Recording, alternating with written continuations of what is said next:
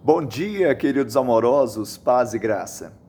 Porque nunca jamais qualquer profecia foi dada por vontade humana.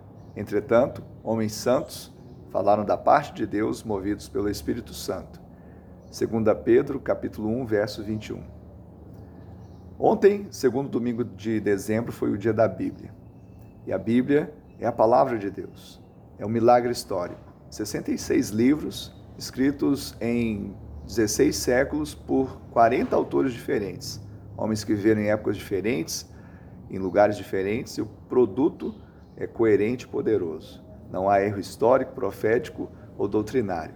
A palavra de Deus é inerrante, inefável, atemporal, universal e ela está disponível a todos, disponível para você. É o manual, é a candeia, é a bússola. Você encontre Jesus na palavra e viva para o louvor da glória de Deus. Que Ele te abençoe te dê uma semana de bênção e vitória no seu nome.